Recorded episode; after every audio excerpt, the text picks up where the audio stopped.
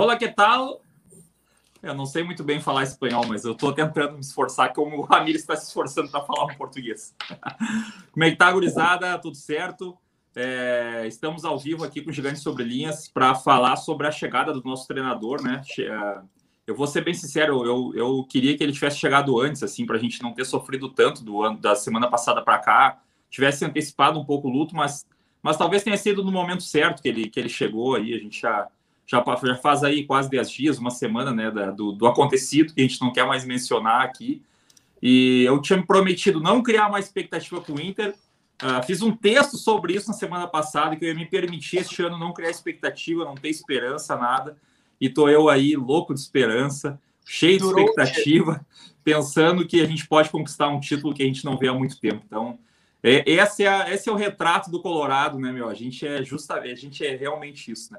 Hoje nós temos a participação aí junto com, com o Andrei, é, com, comandando o programa, e duas, dois convidados especiais. O Suman não vai conseguir ficar muito tempo, mas começa, começa a live conosco, né? O Thiago Suman, que para mim é uma referência assim desse, dessa, desse, desse novo formato de jornalismo identificado, não só pelas opiniões, mas, mas pela narração que ele tem, que é uma marca especial mesmo, assim, um cara fora de série, competente.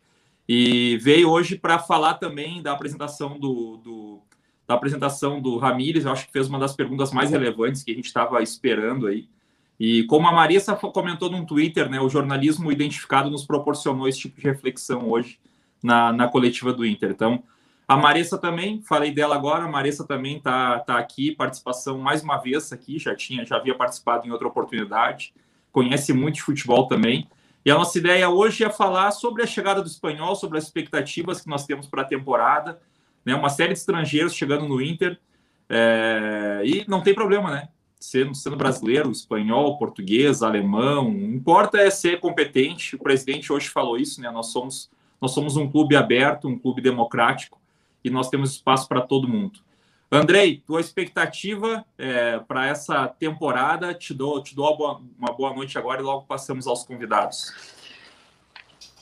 Boa noite, gurizada. Cara, o que, que, eu posso falar? Eu já tô miguelizado, não sei vocês, já tô assim, iludidaço, iludidaço. Vamos ver o que acontece até o final da temporada. Eu acho que temos que ir com calma, mas até porque é um, é um, um, novo projeto, projeto que um cara que nunca treinou no Brasil, não conhece aqui as ideias, não conhece principalmente como é aqui a, a rivalidade, Rio Grande do Sul. Vai ser, acho que, complicado no início, porque a gente vai ter que apoiar, acho que a gente vai ter, ele vai ter que precisar de muito respaldo da diretoria, respaldo da torcida principalmente, da imprensa também ajudar, tentar, tentar ajudar, né? Vamos acreditar que, que vamos, vai ajudar. E bons frutos acho que virão, mas talvez os resultados não serão imediatos. Não sei o que, vocês acham, o que, que estão pensando sobre. Começo então pela, pela Marissa para depois emendar com o Suma e aí ele pode contextualizar melhor também a, a, a, pergunta que ele fez ao Ramires hoje. Eu me senti representado por ele e se eu, se eu pudesse estar na coletiva eu teria feito essa mesma, esse mesmo questionamento. Então começo pela Marissa que, que eu sei que também celebrou né, essas, essa abordagem no Twitter e a gente quer discutir o Miguel Ramírez assim dentro de campo, mas eu acho que faz parte também a gente olhar esse contexto, porque nós, enquanto colorados, e eu, eu falei ontem no Twitter isso, cobrei do presidente Barcelos e mais uma vez coloco novamente, nós, nós temos que nos posicionar contra qualquer tipo de preconceito, porque o Inter, o Inter de, de, de, de um modo geral, é um clube é, é, feito por todos, que aceita todos, e a gente não pode conviver mais com esse tipo de, de situação. Boa noite, meninos. É, acho, acho, que o clube se posicionou muito bem hoje. Todos do clube falaram nesse sentido, né? Teve a demarcação das falas ali do presidente, do Brax, todos falando que o Inter é um clube que, que tem ídolos de todas as nacionalidades e que teremos profissionais de toda e qualquer nacionalidade e que isso não interessa. E realmente uh, parabenizar o Thiago e o colega que também fez uma pergunta após o Thiago, também continuou nesse sentido e também era identificado né, com o clube, e porque senão essa pergunta não teria sido feita. E era uma das coisas principais que a gente queria ouvi-lo dizer, o Miguel. E, e foi muito importante para humanizar. A gente sabe que vai ter uma guerra de narrativas aí. Até gostaria que amanhã tivesse aqueles programas todos que a gente ouve todo dia, meio-dia, para ver o que eles iam dizer dessa entrevista, né? Dessa fala, porque certamente seria repercutida. Assim como eu já vi algumas pessoas falando essa tarde, alguns jornalistas dizendo que era um absurdo se falar em xenofobia com, com relação a críticas ao futebol. Se tivesse se as críticas fossem em relação a, a, ele como técnico, ao jogo posicional, etc., ninguém estaria falando em xenofobia, né, gente? Ele foi ofendido diversas vezes por causa da origem dele, porque ele vem, vem de fora, porque ele vem do Equador. Não vamos esquecer que o Brasil é, é um mercado muito maior, né? É hegemônico em relação ao Equador, então a gente vê que tem traços. Não, não dá para falar assim de, de forma uh, rasa sobre xenofobia mas que a gente vê ali as pinceladas, a gente vê, né? Tem muita gente que diz, não, xenofobia é muito mais grave, são conflitos étnico-raciais e tal.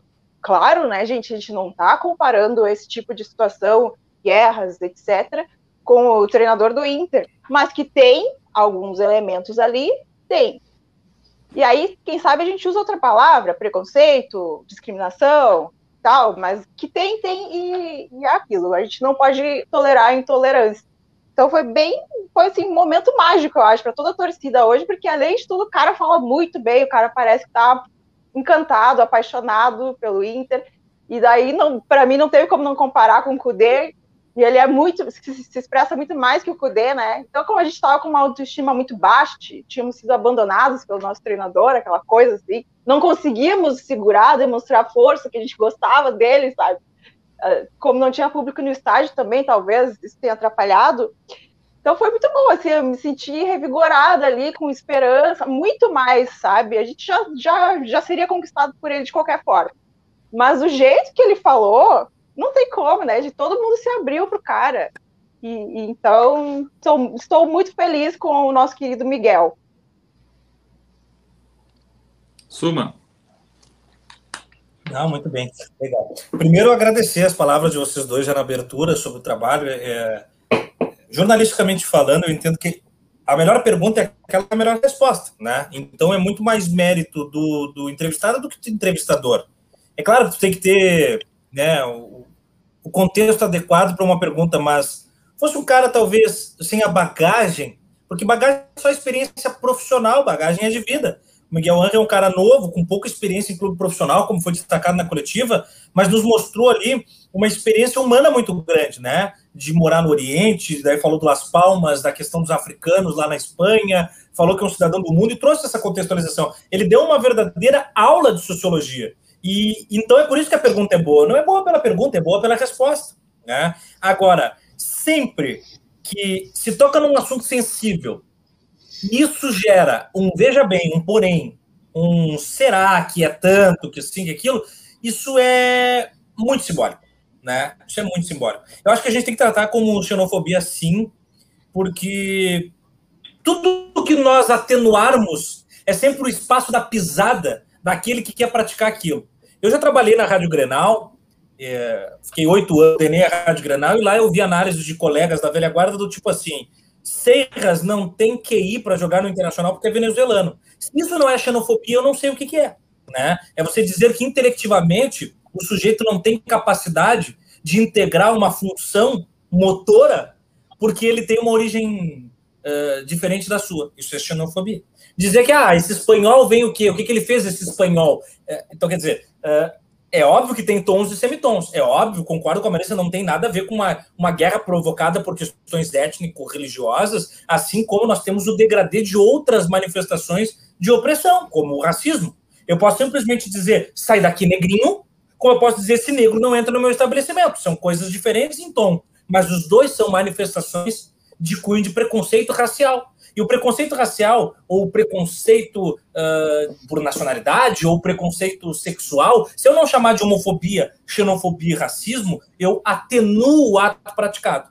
Então, todo colega que for incidir nisso para mim, ele está tentando encontrar uma brecha para poder aportar o seu comportamento de degradação do sujeito, porque sim é estrangeiro. Como fizeram, não vamos esquecer, com o Jorge Fossati, com o Diego Aguirre, com o próprio Codê e com outros tantos. Ou nós não vamos lembrar que o Fossati deixa o Inter quase campeão de uma Libertadores, que o Cudê, quando sai, estava no título no, no, topo do campeonato. Não é só bastidor interno que cria esse ambiente. É essa pressão que vem de todos os, os lados, que são pressões sobre é, esse relacionamento. Nando, lá no início tu abriu o programa falando assim: Estou uh, tentando falar espanhol porque o Miguel vai se esforçar para o português. Que ele permaneça no espanhol, ele fica até mais atraente. O espanhol dele é um espanhol cheio, assim, dá para entender numa boa. Ele fica mais volumoso, mais bonito ainda, aquele careca, tá? Agora o negócio é o seguinte: a pergunta que eu fiz é a pergunta que eu acho que tinha que ser feita na coletiva.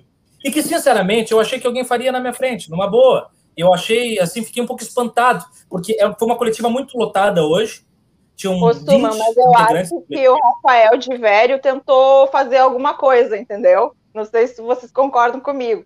Ele também levantou a bola para o Ramires falar sobre ser muito jovem. Só que realmente a parte da pois é, xenofobia, é, se não tivesse falado. Não, eu, eu, a pergunta do Velho para mim foi muito boa. Inclusive eu mandei para ele no Twitter. Eu disse, cara, para mim a melhor pergunta, a melhor resposta da coletiva para mim foi a, da, a do Ramires para mim. Mas a melhor pergunta para mim não foi a minha, foi a do Divério sobre a questão da idade. Porque esse é um outro tipo de preconceito que paira, não é no futebol, gente. O futebol é só uma pequena partícula de uma mini gota de todos os elementos da sociedade. Nós estamos aqui entre quatro pessoas jovens, alguns jovens há mais tempo, tá, mas quatro pessoas jovens, e que certamente em diversas camadas sociais foram reprimidos nos seus ambientes profissionais pela sua juventude, a Maressa pela sua questão de gênero, ah, enfim, nós sempre vamos ter os embarrega, embarreiradores né? E isso tem que ser trazido à tona. Então me chamou a atenção que, por vezes, a gente ficou uh, martelando ali o Miguel uh, em perguntas técnicas e até perguntas que se sabe a resposta. Que, para mim, a coisa que o jornalista não pode fazer é a pergunta que ele já sabe a resposta. Porque senão é só um carimbo de si mesmo. Eu posso muito bem fazer uma matéria falando que o Miguel Angel vai trabalhar no esquema tal sem perguntar isso para ele, porque isso é notório. Então eu perguntava, você vai trabalhar trabalhar com o seu esquema. Por favor, gente. Não, vai trabalhar com o esquema do Jô Soares. É óbvio que ele vai trabalhar com o seu esquema. Você indicou jogadores para o Internacional? Não, não, não. Eu indiquei bailarinas para o Internacional. Ah, por favor, sabe? Então, tem coisas que eu não aceito que uma coletiva fique repisando no mesmo rastro. Uh, e aí fiz a pergunta que eu acho que tem que ser feita, por quê? Porque isso vai acontecer. Isso já acontece e vai acontecer com mais volume. O Miguel foi já espizinhado pela tradicional imprensa sem que ele tenha pisado em Porto Alegre. Imagina na primeira derrota. Imagina no primeiro insucesso. Então, quer dizer, é, tudo isso é reserva de mercado. Não pensem que eu estou dormindo de uh, pantufa, tá? Eu sei que muitos da tradicional imprensa rejeitam os estrangeiros porque querem guardar e salvaguardar os cargos de técnico para os técnicos da velha guarda, brasileiros ou especialmente gaúchos, que eram os amigos de churrasco e de vinho e de uísque. Entende? Então é sempre eu rejeitar aquele que vem de fora, porque senão ele vai tomar um lugar. E que só um homem que é um ano mais velho do que o meu atacante. Né? Um homem que teria idade, talvez, para ser atacante do Internacional. Tipo físico tem. Né? Uh, bom, uh, dito isso, uh, eu acho muito legal que a gente esteja debatendo isso. Porque isso mostra. Eh, eu tenho um pouco de ranço de uma expressão, talvez vocês gostem, eu sou um pouco chato, quer dizer, um pouco chato não, quem me acompanha sabe que eu sou muito chato. Mas eu sou um pouco implicante com a expressão não é só futebol. Tá? Eu acho que é só futebol, sim. Todas as coisas que entram ali, elas entram porque são do ser humano. Agora, o esporte é o esporte. Mas quando a gente está debatendo sobre o quanto nós temos que compreender que nós, brasileiros, praticamos aqui no Brasil aquilo que nós atacamos que os europeus e os norte-americanos fazem com a gente, é, isso é muito importante, gente. Não é para o Miguel Angel somente. É para uma sociedade inteira. Porque aculturar as pessoas é uma sala de aula que dá, eu como professor garanto é, mas também é nos espaços que nós, jornalistas, pessoas de comunicação, de mídia, temos que fazer, que é fazer com que o microfone ou a câmera sejam instrumentos de transformação. Hoje, o Estado do Rio Grande do Sul só está falando de xenofobia por uma entrevista coletiva de um técnico de futebol, não por um simpósio, não pelo Fórum Social Mundial, não por um acontecimento num bairro nobre de Porto Alegre, não por uh, uma aula de ninguém mas por um técnico de futebol. Então aí que o futebol cumpre o seu papel, entre outras coisas. Sobre bola rolando, é, e eu estou me estendendo aqui porque eu, eu, eu, logo vou ter que sair, então né, pegando um bifão para mim. Uh, sobre bola rolando, eu estou com o Denilson na live, ele é uma boa. Chamou o Nando, ele que é o, o dono do canal e eu estou fora, Ed. Olha aqui, ó. Sobre o futebol, nunca vai dar para saber se esse cara, aquele cara ou aquele outro cara vai dar resultado. Isso aí, o futebol é, é mercado especulativo, gente. O futebol é bolsa de valores, entende? Uh, mas uma coisa a gente sabe: O primeiro passo para o sucesso é a coerência. E há uma coerência traçada desde o dia em que o candidato, então candidato, Alessandro Barcelos, abriu o seu verbo dizendo o que ele faria, até o momento que ele assumiu e que começou a trabalhar. Até agora nada saiu do trilho. Claro, é muito cedo, é. Mas as promessas estão sendo cumpridas, que é o que se espera de um político. E de um gestor da envergadura do Barcelos, que ele mantenha essa linha retilínea uniforme de um trabalho metodológico, científico, técnico, arejado, oxigenado, plural com essa coisa, porque não é o espanhol Miguel Ángel, é toda uma staff de todos os recantos dessa Iberoamérica continentina que é plural. Porque o equatoriano é diferente do colombiano, do brasileiro, do argentino que chega agora, do, do espanhol Miguel Ángel, e, e essa troca vai ser muito positiva para o Inter como marca, para o Inter como instituição e para a nossa torcida como sociedade. Então, estou muito feliz com isso, muito ansioso para ver o trabalho, numa expectativa muito grande. E, e, cara, esse é o barato do futebol. É, é como não disse, a gente estava de luto e esse luto não durou. A primeira rodada do Campeonato Gaúcho, com o Inter jogando com o time da creche. Eu estava completamente irritado no domingo e na segunda-feira eu já estava gritando gol do, do, Guilherme Pato, cara. Sabe? E o jogo do Pelotas, se tu me perguntar de.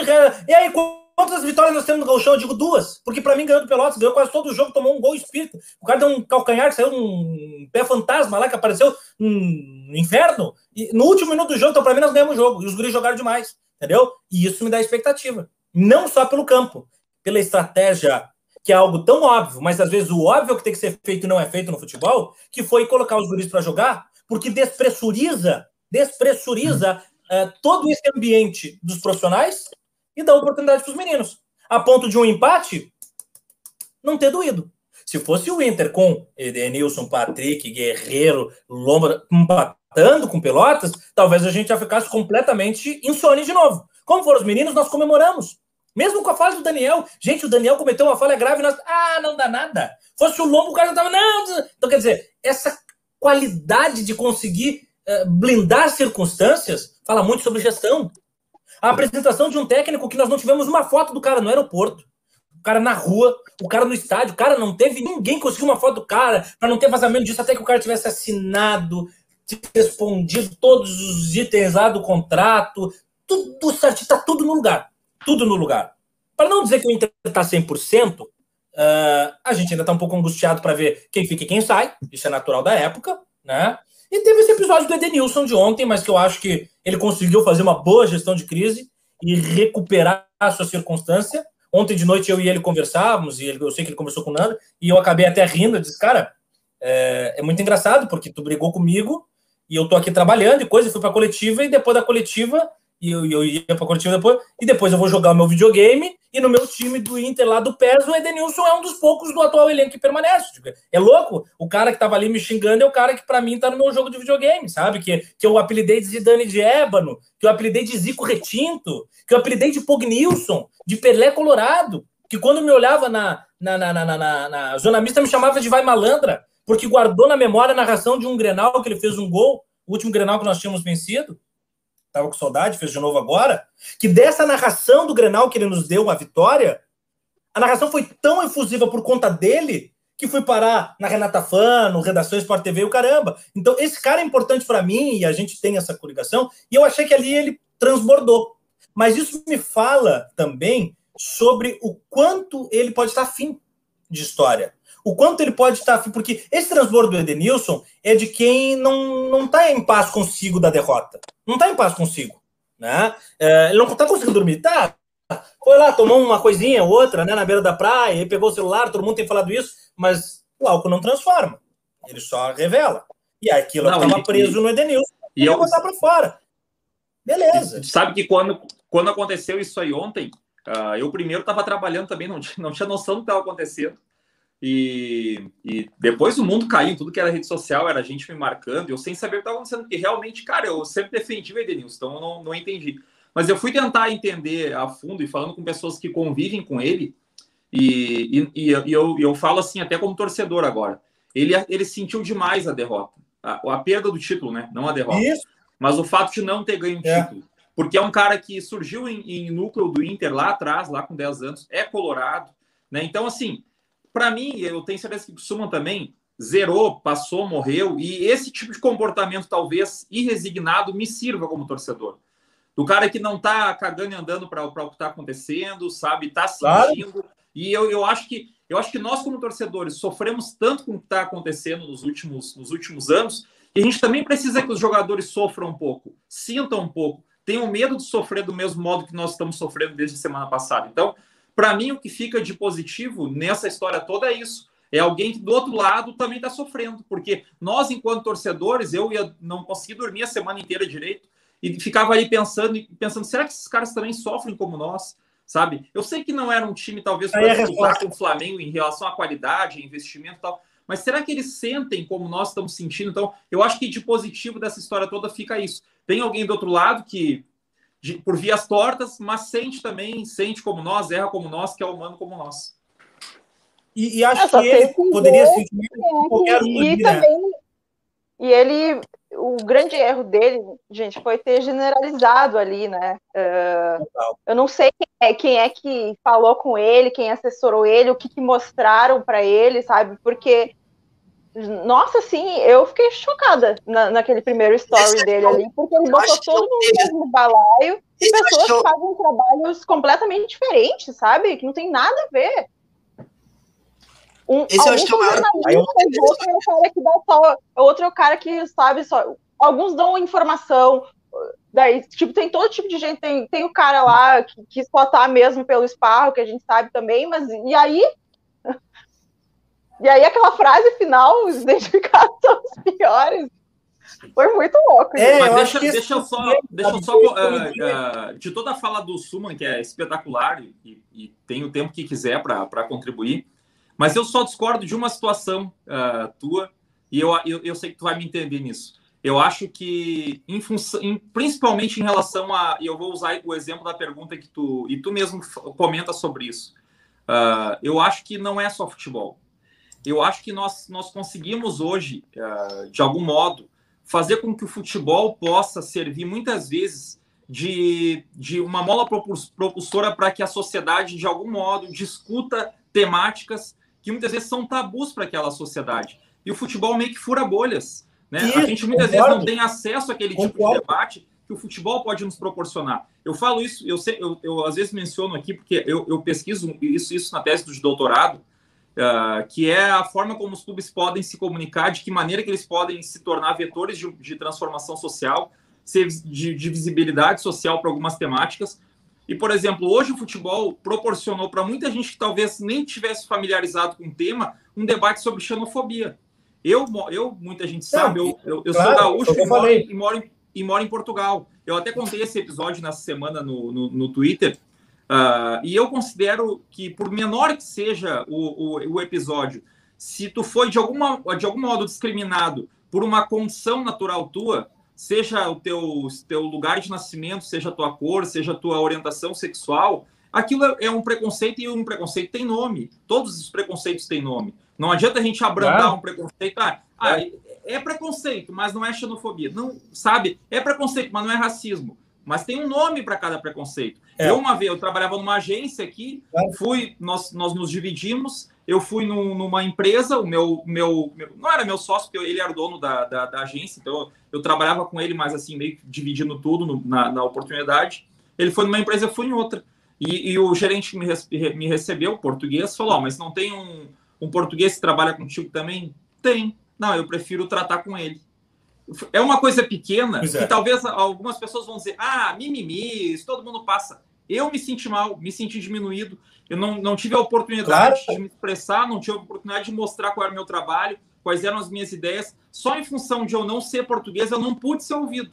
E aquilo para mim é xenofobia. Eu nunca mais passei por nenhuma situação aqui, nem minha família, nem minha filha, ninguém. Sei de pessoas que passam isso quando moram fora. Graças a Deus eu moro há quase três anos aqui em Portugal e foi a única situação onde eu me senti mal com isso. Externei isso também na oportunidade. É, sei que muitas pessoas podem não entender, mas eu, eu fico imaginando um profissional chegar num, num local e dizer: pô, esse espanhol, esse uruguaio, esse argentino, como claro. se fosse uma espécie de qualificação, só que na verdade aquilo é natural da pessoa. Ela não nem que ela quisesse, ela podia alterar, e não tem por que alterar, sabe? Então, esse tipo de situação é que nós precisamos usar o futebol E o futebol ele vai servir como o, o Suman sabe sabe disso, né? Que é o que é o framing, né? Que é o que é enquadrar de algum modo aquela notícia, que é o agenda setting também que eu estudo bastante na, na minha uhum. tese aqui, que é falar sobre isso, né? Debater sobre isso fazer com que as pessoas possam debater isso também, que se debata o racismo, que se debata a homofobia, que se debata agora a xenofobia. O futebol ele é uma projeção da sociedade e nós precisamos combater isso do mesmo modo que acontece na sociedade. É no futebol, ah, é pesado falar em xenofobia, mas é pesado fazer xenofobia também. Não é pesado falar em xenofobia, claro. não. A gente tem que falar, sabe? Tem que falar. Claro. E também para complementar... só o seguinte, é eu vou esperar o Thiago falar, porque ele está com mais pressa, mas depois eu quero fazer um complemento, porque tem gente que fala que não pode ser xenofobia porque ele é europeu e nós sul-americanos. E aí tem, to tem toda uma questão sobre isso, assim, a gente não pode, de novo, né? O coletivo é uma coisa, o individual é outra, mas xenofobia é em relação ao coletivo e ao individual. E ele, no momento aqui, é um cara que vem de fora, vulnerável, né, que está se inserindo claro. aqui ele não é o cara que detém um poder, ele é o contrário, ele é o cara que está chegando no, e, e, entrando em contato com pessoas que têm mais poder, que têm o poder da palavra, o poder do microfone, influenciam centenas de pessoas, milhares de pessoas. Então é xenofobia, sim. Influencia negativamente na vida dele, sim. Faz ele, pode fazer ele perder o emprego dele, sim. Ele é um cara tentando trabalhar. Claro. E aí tu não aceita o cara claro. simplesmente porque ele é estrangeiro? Se isso não é xenofobia, é. O, que, o que, que vai ser, sabe? Foi uma pergunta que eu fiz para o colega hoje. Que ele disse: ah, Eu não vejo xenofobia, isso é muito grave. Eu digo, tá, então se isso, isso aqui, o que é então a xenofobia? Né? Como se fosse uma coisa unitária. Fernando, o, o, Nando, deixa eu só dar um reparo ali. Tem muita gente comentando, não, concordo com o Nando e tal, como se a minha fala fosse antagônica. Evidentemente que não. É, até porque a minha formação não é jornalística, ela é da área da filosofia e sociologia. Então, alguém estudou Galeano e tal, são as minhas referências para construir o meu fazer jornalístico, né? Eu sempre disse que a minha meta era ser o Juca Kfouri, que é o meu ídolo, né? É o cara que pega a parte sociológica do futebol, a parte investigativa. É, olha lá, pintou um bichano ali, agora ficou. Vamos brincar então de gato. Aí, ó. A minha aqui, ó. A dona aqui, ó. Olha lá. ó. A minha tá dormindo lá no sofá. É minha... Gateiros. Gateiros, é sempre gato é, que se mete. Né? Mas, mas a minha cachorra. É. Mas, mas o negócio é, o que eu falei, o que, o que eu falei, talvez não tenha expressado bem, é que eu não gosto da expressão porque a expressão ela, ela acaba encapsulando tudo que a gente pode bater. Porque se tu parar para perceber, é tipo assim, eu não gosto de algumas expressões, eu acho que tudo se define muito em, em conceitos, tá? Do tipo assim, uh, eu não gosto do termo fake news. Acho que fake news é muito pomposo e muito moderninho e trabalha a ideia da mentira, da falsidade, da notícia eh, caluniosa como algo do tipo uma party, uma fake news. Não, não, não, só um pouquinho. É mentira, é falácia. Mesmo agora numa live, agora eu falava sobre o lockdown. Lockdown é uma coisa que parece tão modernosa, uma coisa tão complexa, quando na verdade é fecha tudo. E, e, e não é só futebol, é uma questão conceitual para mim, que cada vez que a gente vê algo que pode abrir um debate super legal, sociológico, acaba com a seguinte frase: não é só futebol. Pum, reduz tudo, resume tudo. É, é, é, é essa a minha implicância, é com a definição, e não com a representação. É muito eufemismo, né? Então, é, é, é com a, a, definição e não com a representação, que por óbvio é a parte que eu mais gosto. Eu, sinceramente, vou dizer para vocês, eu estou há 12 anos como jornalista esportivo, né? Passei pela Rádio Grenal, passei pela Jovem Pan, passei pela Rádio Inferno, CBF TV, Bico no Bairrista, aqui, acolá. É, os prêmios que eu ganhei como jornalista, os trabalhos que me deram prazer, foram sempre trazendo as pautas sociológicas do esporte, né? O, o machismo dentro do esporte, o racismo dentro do esporte, o caso Aranha me deu o prêmio Ari, né? Uh, a questão é essa do, do, do, do, Miguel é uma coisa que a gente vai trabalhar, uh, a, a, matéria investigativa sobre as eleições do Internacional. Então, eu sempre gostei dessa parte dos bastidores, do lado humano, que é inclusive sobre isso que eu falei com o Edenilson, né? Que quando vocês falaram ali que ele nos colocou numa seara total, misturando semitons, completamente 50 tons de cinza de jornalismo, onde os nem isso fazem, o que me magoou é isso, é ter banalizado. Eu vou dizer assim, ó, as ofensas do Edenilson me magoam menos do que duas coisas. Uma delas é ser colocado no mesmo balaio do que caras que não têm envergadura para estar na mesma lista que o Nando e eu. Numa boa e sem nenhum tipo de falsa humildade. É questão de simetria. Simetria de trabalho comprometido com a dignidade que esse trabalho exige. Tá? A outra é ter tomado uma corneta do Perereca, que daí eu perdi, aí eu perdi o chão, entendeu? Aí eu perdi o chão. Agora, tem gente comentando na live aqui, ó. Ah, tem um careca aí dizendo que a tua pergunta foi uma bosta, não sei o que, babá. Tudo que essa turma falar que tá errado, então eu vou continuar fazendo, porque eu tenho certeza que está certo. Eu tenho certeza que está certo. Entendeu? Então, é, isso, isso é, me ofendeu mais do que o Edenilson me chamar de pau no cu. Ele tá numa mesma lista de uns caras que eu não posso estar na lista desses caras, porque senão eu tô, tô, eu tô cagado. Se eu tô na mesma lista que esses caras, eu tô no hospício. Que não é a lista do Colar, do Ernest, do Bess, do Nando, do Wagner. São dos outros, tá? Dito isso, é óbvio que não é só futebol. Eu só quero que a gente diga assim: não é só futebol, três pontos. É também sobre xenofobia. Não é sobre futebol, três pontos. É também debater a fundo e tirar do debate teórico e levar para o engajamento prático essa coisa de fazer o futebol ter se tornado elitista. Porque a gente só fala isso, mas nada muda. A gente só fala isso, mas o ingresso, a camiseta segue em caras. E cada vez menos eu vejo um periférico tendo a condição de acompanhar o futebol. Mas para não ser só futebol, a gente tem que fazer isso acontecer. Não é só futebol, é sobre homofobia, mas não adianta a gente postar só um card no dia do, da visibilidade, algum dia. Não adianta só isso. Como eu falei para o presidente Alessandro numa ligação ontem. Presidente, o ato do Edenilson não me preocupa, porque é uma relação bilateral. O que me preocupa é que ele é o capitão de um dos maiores times do mundo. E quando um sujeito desse tamanho decide que alguém é seu, vamos dizer assim, objeto de ataque, uma maré vem como um encardume de piranhas, sem perguntar o que aconteceu e deteriorar tudo.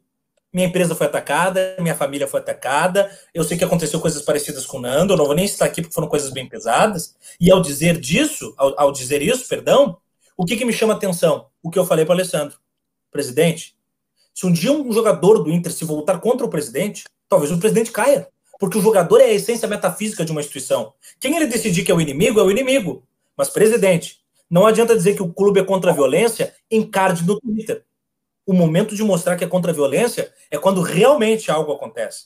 Não adianta uh, um time ser contra violência sexual e no outro dia contratar um jogador que comete violência sexual. O discurso tem que estar aliado à teoria etc, etc, e todas as análises que nós podemos fazer. Por isso eu insisto, Nando, não é só futebol, três pontos, é sobre tudo isso e um monte de coisa a mais. Como o Inter levantando a taça de campeão da Libertadores da América no final dessa temporada, numa final contra o Nacional do Uruguai, que vai cair no nosso grupo, vai passar em segundo lugar, vai cair do outro lado da chave, nós vamos encontrar só na final e nós vamos vencer o time do Leandro Fernandes e do D'Alessandro. O placar vai ser 2 a 0 no jogo final, um gol do Guerreiro e o outro gol do menino que não me parece muito claramente quem é, mas parece ser o Caio Vidal, e aí nós vamos finalmente deslanchar. Vai ser mais ou menos assim. Tá bom, gente? Desculpa tomar todo o tempo, pegar bifão, mas eu tenho que dar o vazare. Nando, tô sempre à disposição. Sempre. Esse horário para mim é ótimo. Só hoje, realmente, que eu já estava embaixado aqui, mas conta comigo, cara. Te agradeço demais, mais uma vez, como, como Colorado, a gente te agradece pela, pela abordagem que tu fez hoje na, na coletiva. Eu acho que, que finalizou muito bem né, as falas que já tinham sido uh, uh, feitas antes pelo, pela instituição, né? Pelo presidente, pelo Paulo Brax, que deram, deram já pinceladas de que o Inter de algum modo vai se posicionar contra isso. É, eu acho que muitas vezes, talvez as pessoas, e eu estou falando aqui de coração, talvez as pessoas nem se liguem que aquilo é xenofobia. E é por isso que a gente precisa falar sobre isso. É, pode parecer muitas vezes, ah, eu não gosto de, de, de, de meia estrangeiro, não gosto de argentino jogando meio campo. Mas por que, cara? Qual é, o, qual é o problema de argentino jogando no meio campo? Ah, eu não gosto de estrangeiro treinando meu time. Eu não gosto de conversar com tal nacionalidade. Isso de alguma ah, mas modo é xenofobia. Isso vai teve uma pessoa que falou, teve uma pessoa que falou num programa em TV aberta ao meio-dia, eu tenho preconceito contra técnico estrangeiro. Precisa desenhar é, mais é, que é, isso? É. Pelo amor de Deus. É não, não, só se tatuar na testa.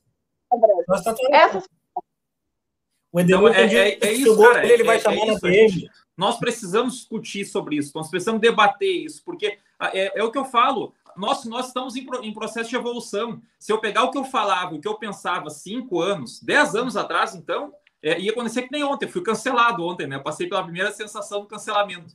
E, e, cinco anos atrás, dez anos atrás, eu acho que, se eu não me engano, foi o Potter que fala, né? É se, dura, né, se, se, a gente fa, se a gente pensa o mesmo que pensava cinco anos atrás, nós continuamos sendo, sendo idiotas, né? E é isso, nós, nós precisamos estar evoluindo e muitas vezes é uma isso. reflexão até interna. Cara, eu penso isso, pô, será que eu não estou sendo preconceituoso? Será que isso não é xenofobia? E, e para isso eu preciso debater, para isso eu preciso refletir. Nós, nós, nós não podemos incorrer no mesmo risco que nós, nós tivemos com o Fossati lá atrás, com a Guirra em 2015 e com o, com, com o Cudê em, 2019, em 2020. O Cudê, a gente pode ter as, as, nossas reservas contra algumas opções táticas, alguma forma do time jogar, mas se a gente pega uma foto, e para mim isso é sintomático, a foto da chegada do Cudê e a foto do momento onde ele é apresentado no Celta, cara, ele sugou a alma naquele período. Ele tá com a alma sugada. Ele, ele, ele conviveu com a Carol Conká durante 10 meses no Beira Rio. Então, eu, eu, imagino que não deve ter sido difícil lidar, muitas vezes, com fogo amigo, com dificuldade de, de sentir o respaldo, de se sentir blindado. Né? E eu sinto, pelo menos, eu, eu não quero aqui, mais uma vez falei, de, falo de novo, não quero criar expectativa, mas eu sinto que nesse momento, dessa forma, a diretoria acredita no trabalho. Gostei muito do tom sereno, principalmente do, do Ramires. Eu acho que nós precisamos disso né, de alguém que tem serenidade, tem conhecimento, que fala com tranquilidade, que quer ser apropriado da nossa cultura, que quer conhecer a nossa cultura, que conhece a nossa história. Então, nós precisávamos de alguém que principalmente também trabalhava com a base, né? Mas assim, retomando a questão da, dos preconceitos tal, o futebol ele é uma, uma medida, uma mostragem menor da sociedade. nós precisamos de alguma forma me, uh, projetar ou enfim debater isso que acontece na sociedade para que as pessoas tenham consciência, porque no momento que, que a gente de, debate a xenofobia para um técnico estrangeiro que ganha ali 200, 300 mil reais né, por mês, que tem a família e tem uma carreira consolidada, e que se sair daqui, vai para um outro time que vai respeitar e acabou o assunto da xenofobia, nós podemos, nós, nós podemos estar tratando mal alguém que não tem essa condição, que é um haitiano que, por exemplo, veio de numa situação uh, uh, diferente para o Rio Grande do Sul, que é um angolano, como eu muitas vezes convivo aqui em Portugal, e que a gente pode olhar para lado e dizer, pô, esse aqui eu não quero conviver, não vou contratar, não quero que seja meu colega de, de faculdade, meu colega de trabalho, eu não quero comprar dele alguma coisa. Então, refletir sobre um treinador que tem um cenário até de, de, algum modo privilegiado, mas que o preconceito é o mesmo, pode daqui a pouco impactar em relações menores que nós temos né, cotidianas do, do, do dia a dia, com pessoas que essas sim, essas impactam ainda mais, essas ferem ainda mais, porque são pessoas que muitas vezes só têm aquilo. Então, nós precisamos debater sobre isso. É, nós, nós precisamos debater. É, o futebol precisa debater essa, essas temáticas. É, tive uma, uma certa dificuldade até em convencer aqui uh, em Portugal, porque, por exemplo, Portugal é, é um país que os clubes de futebol eles não se não falam de temas sociais, eles falam estritamente de comunicação esportiva. E a, e a minha tese é uma comparação com o futebol brasileiro, o futebol português. E o futebol brasileiro uh, uh, debate muito mais isso, né?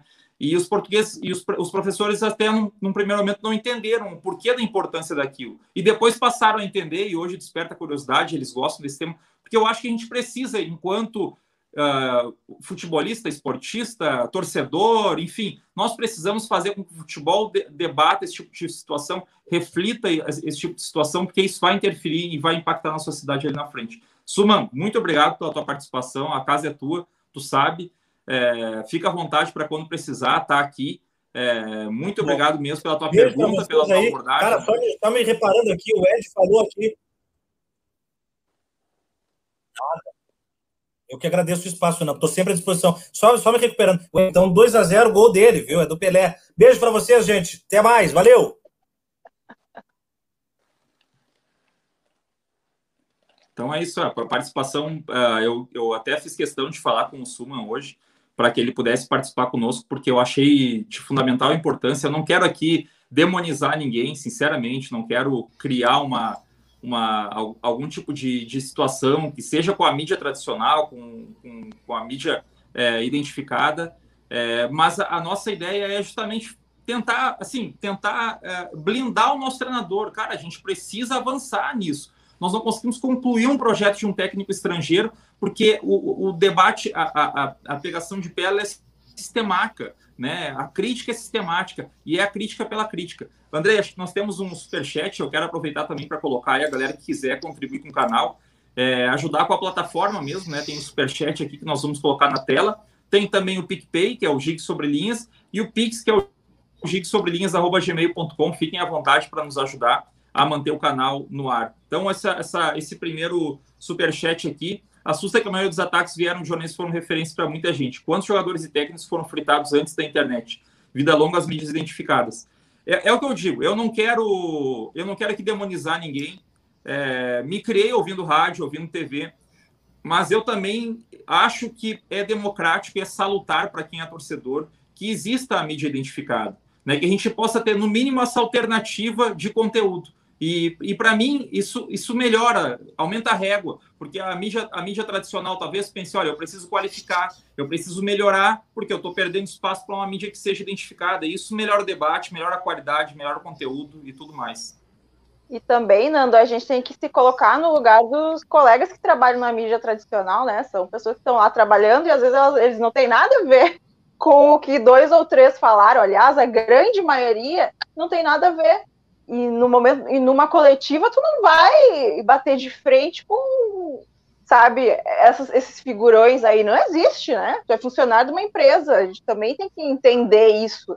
Então, por isso mesmo, é, quando não dá para fazer, que bom que tem o jornalismo identificado ali para não, não fazer a gente perder esse momento. Imagina hoje a coletiva sem aquele momento ali. Para mim, os dois grandes momentos mesmo. Aquela a, pergunta do Divério, quando ele falou sobre ser jovem e tal, sobre os jogadores, e ali ele nos mostrou, o Ramires, que ele conhece já os jogadores, foi muito bonitinho, né? Ele falando os nomes dos jogadores, com o sotaquezinho para Sheds, foi muito fofinho.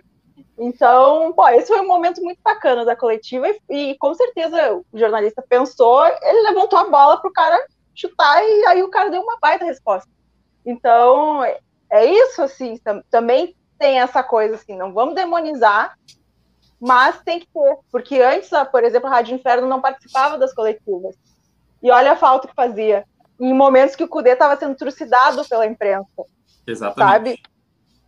E aí, porque é uma conexão direta, às vezes, com o torcedor. E que bom que o torcedor está se apropriando como nunca da, disso, né? Das entranhas do clube, desde as eleições, pelo menos, isso tá, desde a, desde dessa trauma que a gente teve com a saída do CUDE, a gente ligou um alerta para isso, sabe? E todos os erros que foram cometidos em relação ao CUDE, agora a gente vai lutar muito mais para que não aconteça, porque a gente já sabe o que, que fim pode levar.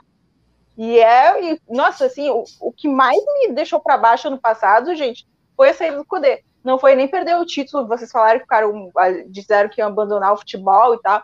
Eu não, não achava, acho que foi long, até longe demais o time, sabe? Eu não tinha essa expectativa. Eu, claro que a maneira que foi na partida foi o que nos destruiu, sabe? Emocionalmente, aquele quase. Mas o que mais me detonou no ano passado foi a forma como o Kudê simplesmente pegou e foi embora do jeito que foi, sabe? Porque ali parecia, não, acabou o projeto, acabou tudo e tal. Aquilo ali me deixou numa fossa, eu quase larguei mesmo, sabe?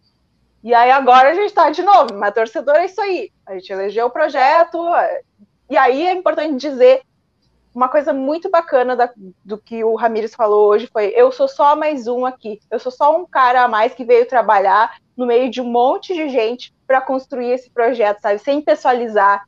Ele disse, não sou eu que estou indicando. O clube me trouxe aqui e disse: eu tenho esses jogadores para essa posição, esses para essa, eu penso nesses para essa, eu tenho esses jogadores que, que, querem ir embora ou que a gente não, não, não vai mais trabalhar, e esses aqui estão lesionados. É isso que tu tem quero ir atrás desse, desse, desse. E ah, para mim tá ótimo. Para mim é isso aí, porque ele já trabalhava assim também antes, né? Então ele vem em uma outra condição também, sabe? De não fazer mil exigências. Enfim, seguimos encantados. É, eu acho que o que esse o, o melhor o maior motivo pelo qual o, o, o, o Ramires veio para cá foi pelo fato do, do da, da, da, direção chegar com uma proposta. Olha só, a gente quer tu. É tu que a gente quer e a gente tem esse plano, a gente tem prospecção de base, a gente quer trabalhar com a base, a gente tem não, não tá com caixa ilimitado, a gente tem pouco dinheiro, a gente acredita no teu trabalho, a gente viu o que tu fez no, no Independente Del Vale e a gente quer tu. Eu acho que foi esse o maior motivo pelo qual talvez tenha convencido o Ramires a vir. Tanto é que rejeitou depois São Paulo, rejeitou vários outros clubes que teriam até um poder aquisitivo muito maior. Mas o plano, o pl e assim, isso é muito mérito dessa direção. Assim, como o Nando, o Nando, o Thiago e tu, Marisa, também falou no início, é muito cedo ainda para a gente falar sobre como falar bem dessa, dessa direção, avaliar o trabalho dessa direção, é muito cedo. Mas, pelo menos, até aqui, o que eles têm, o que eles prometeram durante a campanha, eles têm feito. Isso está me agradando muito. Eles têm acreditado no, num projeto a longo prazo. Para mim, isso é o mais importante. Porque o que, o que, que o que, que muitos presidentes, uh, direções que chegam, chegam no clube, o que, que eles querem? Eles querem um resultado imediato, eles querem marcar a história, o nome deles na história do clube deu, acabou. Fato como o Cruzeiro. Ganhou título, ganhou a Copa do Brasil, ganhou ali, teve brasileirões, ali gastou dinheiro a rodo. Mas olha a situação do Cruzeiro hoje. Tem que ter responsabilidade, tem que ter plano para que não aconteçam essas coisas e também para que tenha fluxo de caixa para o futuro. Esse é o maior, o maior, o maior projeto. Tem que ter é, é, essa palavra, é um projeto. Não é resultado ao amanhã, o resultado não vai vir amanhã. Talvez nem venha nessa temporada. Mas talvez o resultado venha daqui duas, três temporadas e a gente comece a colher os frutos que a gente nem imagina. Eu quero até aproveitar o, a, a, o superchat do, do Rodrigo é, Stasiak, né?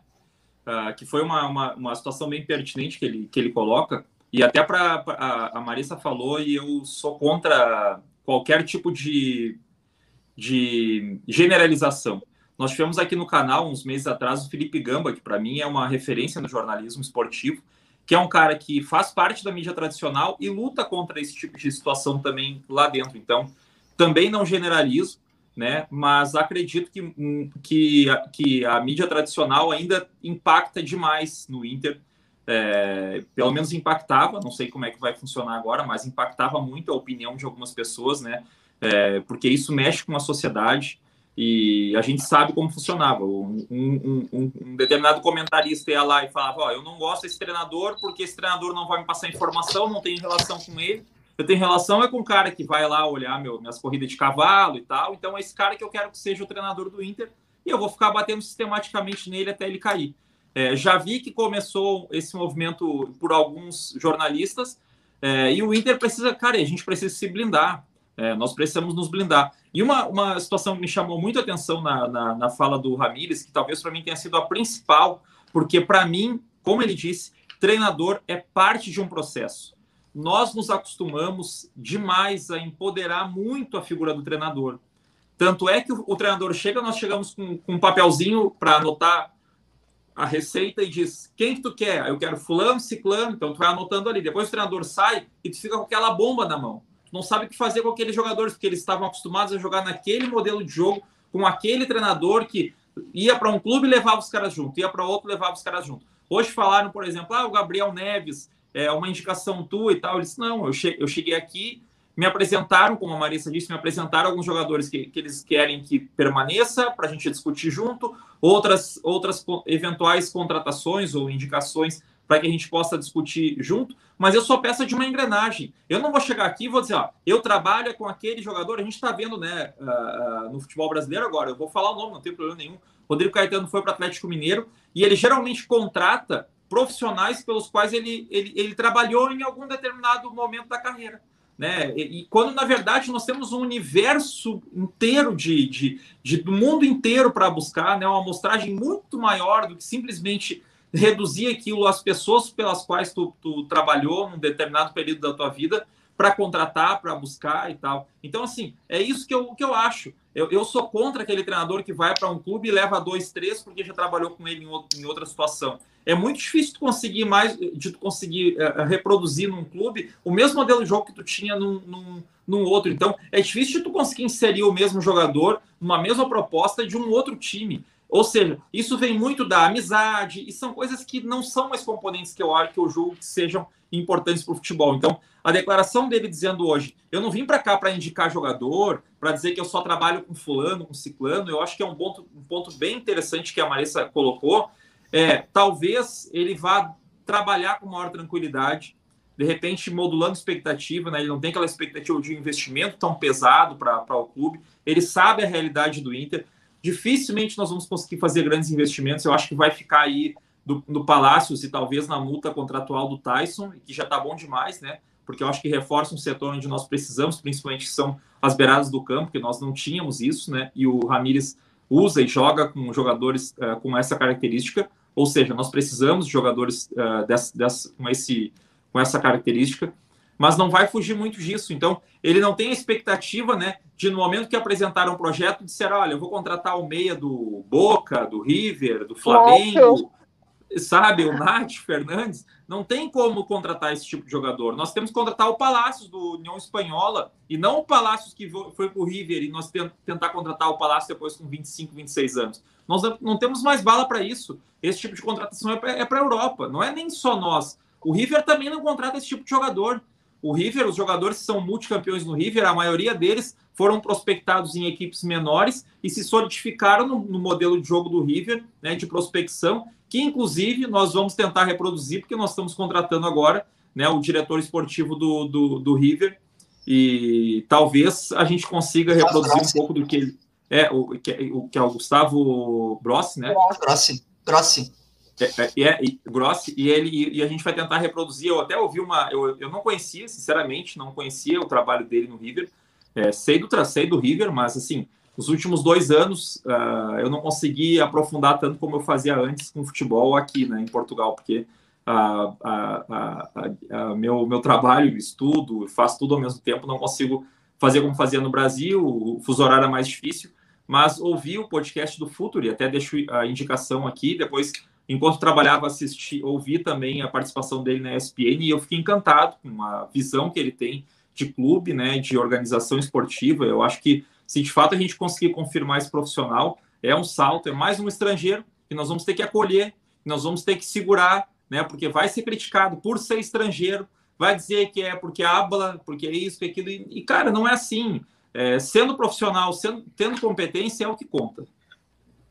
É, ele vem para trabalhar na base, mas se ele quiser trazer uns contatinhos do lado profissional, alguns jogadores, a gente está aceitando também do River Plate, né? Já que o River tá, tá, aí fazendo meio que um leilão de jogador, quem sabe ele, né, coloca, conhece os caras, sonhar é, é, é, é tá aí. Eu acho que, que é uma grande contratação. Eu conheci ele justamente quando ele deu aquela entrevista para a ESPN e o cara, acho que todo mundo que viu aquela entrevista ficou pensando: nossa, gente, o nosso clube tem que fazer isso. Mas lá naquela época, acho que foi 2019, se não me engano, a entrevista, nem pensava que, que poderia acontecer. Então, quando a gente fala da, da gestão atual, né, que ela está indo, que ela está cumprindo todas as promessas, ela está além, né, de cumprir promessas, porque trazer o Gustavo Grossi é, é uma coisa que eu não pensei em nenhum momento, assim. Olha como é pensar diferente eu não, não imaginava quando saiu o Damiani, que foi para o Atlético Mineiro, né?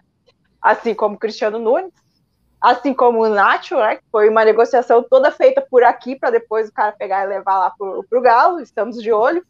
Uh... Edenilson, né? Tenta, foi... tenta Edenilson. Ah, pois é, pois é. Então foi totalmente fora do Levar o Rodinei não quer. E é isso que os dirigentes têm que fazer, sabe? Tem que ir além, tem que estudar, tem que prospectar, e não ficar trazendo só conhecido ou, ou os amigos, né? Os amigos, ou, ou, que todo mundo vai, que nem quando todo mundo foi no São Paulo, todo mundo queria o São Paulo, agora todo mundo quer o Borré lá do, do River, sabe? Não, o Inter tá indo lá para trazer o Carlitos Palacios, que é um baita jogador que vai ser vendido pelo dobro, triplo do preço. Como fez com o Yuri, né? É, nós, nós não conseguiríamos. Qual é o clube que no futebol brasileiro hoje conseguiria contratar o Yuri Alberto? O Yuri Alberto vale quanto hoje, depois de ter feito 10 gols no Campeonato Brasileiro com o Inter?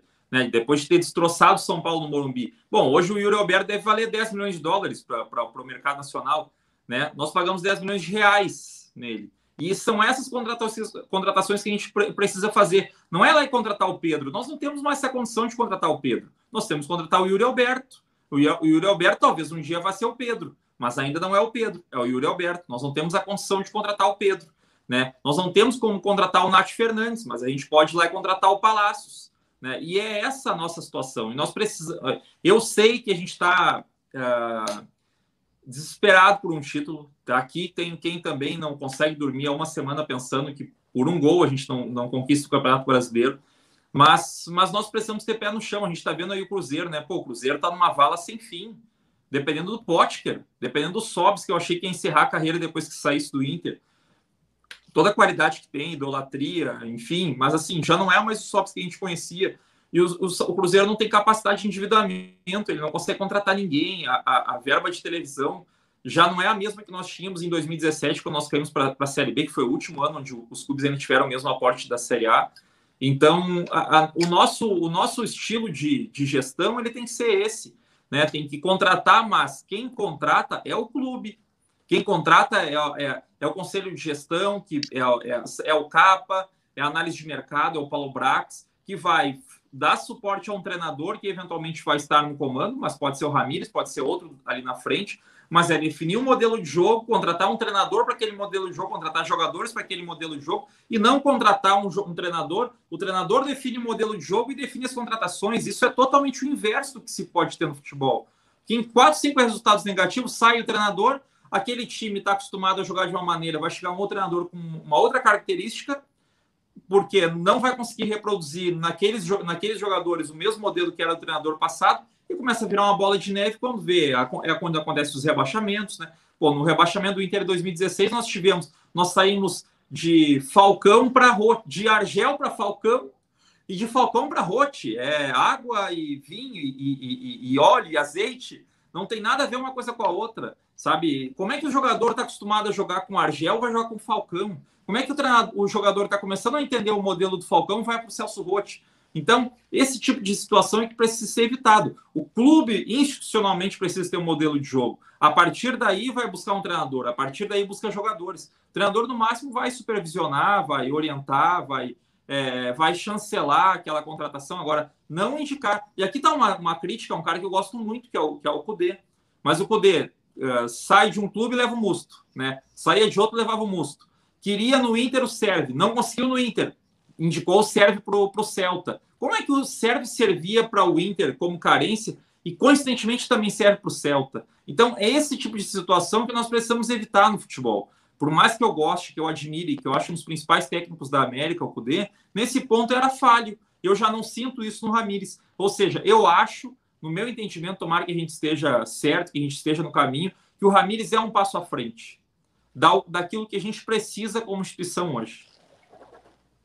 E acho que agora a gente também tem um distanciamento, né, para poder falar do Kudê, porque na época também era muita emoção envolvida. Então hoje a gente consegue ver as coisas que não funcionavam, que, que eram duvidosas no mínimo, que nem essa coisa da indicação dos jogadores é, e essa coisa do, do grupo curto, né? Mas também tem a ver com as expectativas que ele criou, o que foi prometido a ele e não foi e não foi cumprido. E tu não tem que fazer isso com o treinador. Acho que é mais um exemplo de, de coisas aí que tu não, não pode prometer mundos e fundos para um treinador, senão tu tá na mão do cara, que nem agora o Atlético Mineiro, que daí é o outro lado, né? Também não pode só o treinador ficar indicando todo mundo e, e o clube servir ao treinador, mas também não pode, tipo, tu montar um time pensando no modelo de jogo, em tese foi isso, e agora tu traz o Cuca. Então, isso é uma loucura. E daí não foi só lá, em todos os clubes, é que nem o Palmeiras. O Palmeiras queria o Ramires, o Palmeiras tinha o Luxemburgo, daí ele queria o Ramires, e ele acabou com o Abel. Olha a, a diferença do, do jeito de pensar futebol desses caras. Eu não consigo pensar, sabe, assim, extremos maiores. O Abel Ferreira, um cara que, né, a gente já viu que ele que os, que os jogos dele são até reativos em determinados momentos, né? O, a maneira como ele põe o time. E aí o Ramires, jogo de posição, sabe? E o Flamengo também, né, gente? O que, que tem a ver os, os treinadores que o, que o Flamengo tentou aí? Então a gente vê que muito time também ganha por acaso. Palmeiras meio que ganhou porque tem dinheiro e por acaso. Só que como a gente não tem dinheiro, vai ser muito não difícil dá, a gente não, ganhar por acaso. É, essa é a questão. Então tem que se planejar, tem que ter plano, projeto, enfim, e, e categorias de base, né? A gente está um pouco iludido, não sei se demais, mas a gente também está muito otimista pelo que o Stuman disse, porque a gente viu os guris jogando e vai lá, tem uns três ali que já dá para ver que, que tem nível para talvez até disputar a titularidade ali mais à frente no ano. É, nós estamos entrando do... na, na, reta final do, do programa e mais uma vez coloco para a galera que quiser fazer um superchat ou uma, dar uma força aí pelo, pelo PicPay ou pelo Pix. Uh, o PicPay é Gig Sobre Linhas e o Pix é gigsobrelinhas.gmail.com. Uh, uh, estamos já na, na, na, reta final, já temos mais de uma hora de live. Quem não é inscrito ainda pode se inscrever no canal. É, nós vamos, com 10 mil inscritos, sortear uma camisa do Inter para tentar mais do que isso, né? Tentar mais sorteios. e sortear entre os, uh, os participantes do Superchat. Então, a galera que está participando do Superchat está ficando numa lista separada aí. E depois, quando a gente tiver 10 mil inscritos, nós vamos sortear essa camisa do Inter. Deixa um like também, que é para poder fortalecer e, e, distribuir melhor o conteúdo pelo, pelo YouTube. Uh, nós não, não estamos aqui para ganhar dinheiro. É, foi bem difícil fazer os programas dessa semana, porque realmente eu fiquei muito mal na quinta-feira passada, e não é só eu, todo mundo ficou. Então, nós somos colorados e a nossa ideia aqui é, de algum modo, poder. Eu sempre falo essa, esse termo, né, essa expressão, que é democratizar a informação, é fazer com que os torcedores tenham voz também, e isso uh, já mudou, né, da, da, minha época lá, que ficava do lado do telefone. Eu gostava muito da Bandeirantes, ficava do lado do telefone esperando para falar com o Nando Gross, né, para mandar um recado para Paulo Pires. E aí, quando abria a interatividade, eu ligava, dava um recado, eles liam o recado no ar, né, não tinha nem nem a, a, o advento aí da internet. É, sou meio velho, né, já. Então, então hoje nós, hoje não, nós abrimos para torcedores comuns, como eu, né, como o Andrei, como a Marissa, para pessoas que são torcedores, que têm as suas, suas profissões, têm as suas atividades, também possam expressar suas opiniões, também possam dar uh, o seu pitaco, né, possam contribuir com o clube também, porque a gente também faz com que o clube cresça. Eu sempre cito a eleição do Inter, eu acho que a, a, o conteúdo identificado teve uma, uma, uma, função muito relevante durante a eleição do Inter, né, de, de dar voz aos, aos, aos candidatos, às chapas, né, para que o torcedor pudesse escolher com calma aquela que representasse melhor as suas, os seus desejos, as suas vontades, enfim. E eu acho que esse é o nosso trabalho, porque muitas vezes a mídia tradicional não tem nem como dar espaço para esse tipo de situação. Tem outras situações, e até comerciais, que eles precisam cumprir, e não tem condições de dar, dar tanto espaço como, se, como foi dado durante as eleições e como a gente faz agora após jogo do Inter, entrevistas, lives, enfim. Eu acho que isso, de alguma maneira, contribui com o clube. Ali na frente, se Deus quiser, nós vamos conseguir contribuir. Eu estou rindo muito que no, no, no, no chat aqui tem um Paulo Braz. E, cara, eu acho que pode dar problema no, no vestiário o Paulo Braz aqui, porque é o único que tem cabelo no Inter, né? Se a gente for olhar o resto, todo mundo. E o Paulo Brax tem em abundância, né? Eu tô com muito ah, cabelo também, mas é porque eu não consigo cortar o cabelo. Então, estamos há quatro meses, três meses fechados. É a primeira coisa que a gente nota agora é olhar a cabeça né, dos caras e, e o Gustavo Grossa, se vier, tem cabelo ainda. Então já é, um, já é uma raridade. não, porque vai perder. Vai ele não tem tanto assim. É. Então ele tem cabelo, por enquanto. Mas, Andrei, Andrei, deixa teu, teu recado final. Agradeço a participação. Sei que tá, o Andrei agora também trabalha hoje na trabalha na Rádio Grenal agora, e para mim é muito legal ver o crescimento do Andrei, que é um que é um guri que está nos ajudando bastante no projeto, né, que faz os nosso nosso Spotify, que coloca muitas vezes a live no ar, que está começando, que é um estudante de jornalismo. E pô, eu vou ficar muito feliz de um dia poder te ver aí na ESPN, na Sport TV, ou mesmo participando de algum debate na, no, nos microfones da Grenal, enfim, uh, ou, numa, ou num conteúdo identificado mesmo, né? Eu, eu acho que tem espaço para todo mundo. E fica aqui uh, o meu agradecimento pela tua participação hoje e, de modo geral, pelo projeto, né, pelo que tu tem conseguido fazer, mesmo que nos teus tempos vagos agora, com o teu trabalho, uh, conseguido nos ajudar aí. Ah, capaz, Nando, assim, quando eu entrei aqui para ajudar vocês, era para ajudar realmente, assim, era para porque eu gostava de assistir vocês, gostava de, de acompanhar, sempre acompanhei. E agora, assim, ó, muito por vocês, é, eu, a pessoa vai pegando né, um pouco mais de, de e tal, e passa totalmente por vocês. Então, eu só tenho a agradecer, sabe? É, é, isso. E assim, até o pessoal deu uma folgada ali dizendo que o André estava meio calado, hoje que estava meio calado, mas é justamente porque são três monstros falando. Era o Suma, era o Nando e era a Maressa, que sabem. São três pessoas que sabem muito do que estão falando. Então, assim, eu só concordo, né? Só balanço a cabeça, só fico aqui, né? Então, só tenho a agradecer vocês e é sempre uma participação que eu gosto muito de fazer aqui no, no Gigante Sobre Linhas. Maressa, muito obrigado pela tua participação mais uma vez. Eu gosto muito de te ver falando de futebol, na boa, sinceramente, não, não, não tem por que ser demagogo aqui. Uh, acho que tu é muito parecida, tem, uma, tem opiniões uh, bem contundentes, assim. É, acho que quanto, quanto mais tu puder ter espaço, principalmente né, nos, nos, canais identificados, é melhor para o torcedor.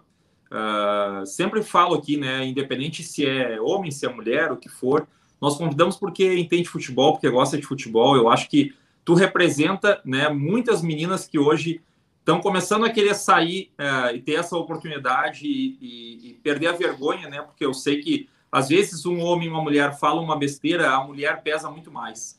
Né? Eu ontem fala, olhava muitas pessoas uh, elogiando a atuação da Edna, que é disparada a melhor árbitra do Brasil, não tem nem comparação, não, não chega nem perto os outros árbitros. A, a atuação dela foi de gala no, no, clássico Corinthians e Palmeiras, elogiado pelos dois times, pelo que perdeu e pelo que ganhou.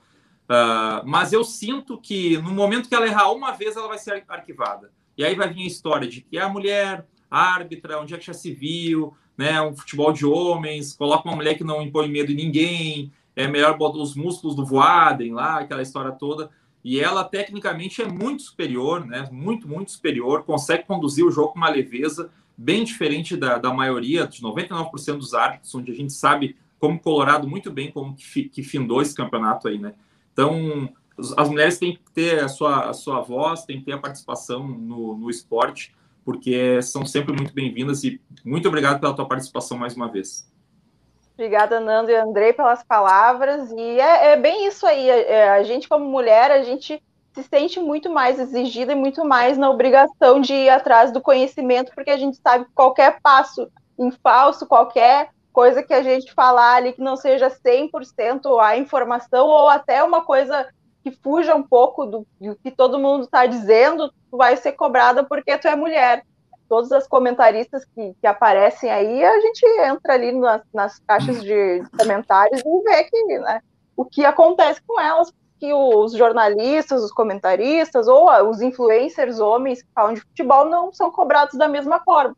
E a Edna, então, ela é, ela nos, nossa, assim, é, é lindo o que ela está fazendo, ela está abrindo tanta coisa. Já tivemos outras árbitras antes, mas ela é ela é tão melhor, e aí, e aí é que é o problema, ela tem que ser tão melhor que todos os outros caras para a gente estar tá aqui falando hoje dela, mas de fato ela é que bom, porque se ela fosse no mesmo nível dos outros, imagina o, o que, estariam xingando ela, que palavras estariam usando. Então, muito obrigada pelo espaço, sempre que me chamarem, virei. Pedir para o pessoal curtir o Vozes do Interior, que é um projeto que me chamaram há pouco tempo para fazer parte, que é muito legal, assim, que dá voz para uma galera também, que tem um dia só para mulheres, além, porque é aquilo que a gente falou da outra vez, né? Tem a coisa, a gente não quer ficar só entre mulheres, mas quando tiver o espaço, a gente vai, vai utilizar. Então, Vozes do Interior é, pensa muito nisso. E também o Bendito Seja Futebol Gaúcho, que é um projeto de Instagram que a gente tem, e que aí tem muitas cronistas falando de futebol e aqui o Núcleo Gaúcho falando de Grêmio e Inter especialmente. Muito obrigada, Guri. É, já que eu falei do jogo do, do Palmeiras, com, do, do clássico Palmeiras com Corinthians, sei que a gente não, talvez a gente não tenha live até finalizar a Copa do Brasil.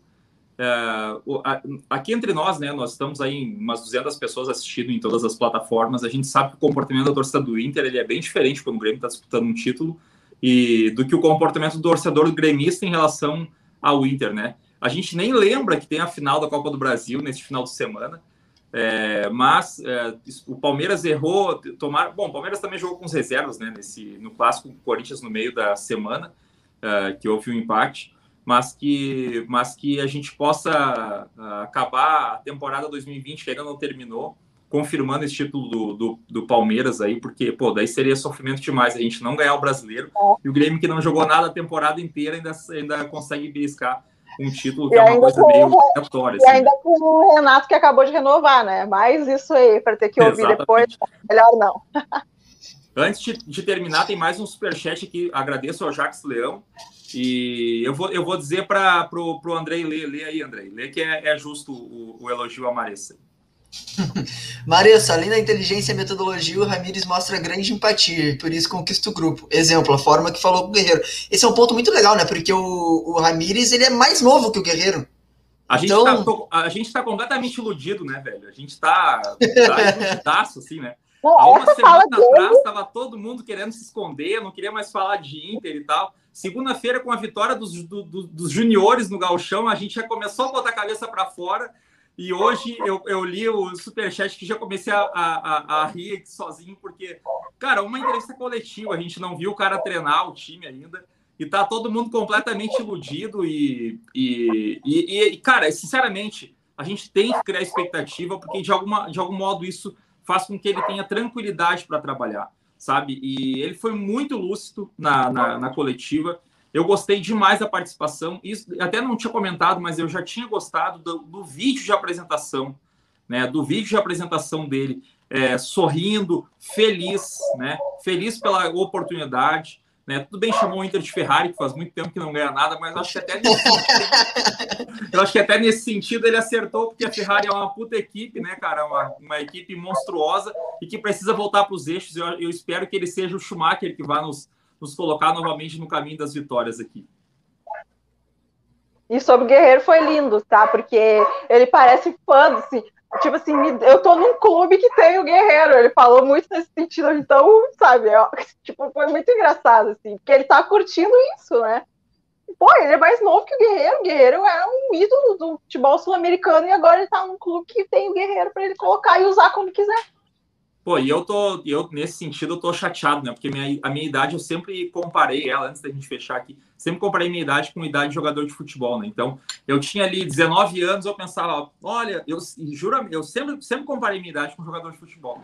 Ah, 19 anos eu estaria agora subindo, né? Se eu fosse jogador de futebol mesmo, eu estaria ali subindo para uma categoria daqui a pouco profissional, categoria sub-20, né? Ah, com 25 eu já ficava pensando, olha, eu já, eu já tenho 25 anos já não estou mais valendo aquele investimento do clube me contratar a peso de ouro, porque não consegue me revender para a Europa depois. E hoje eu tô com um ano a mais que o treinador do Inter. Eu sou mais velho do que o treinador do Inter. Pela primeira vez na, na, na minha vida, eu sou mais velho que o treinador do Inter. Então, assim, eu preciso aceitar que a idade está que a idade está chegando. É, agradecer ao Vinícius também, é, que está dizendo aí que é, que é nosso fã, né?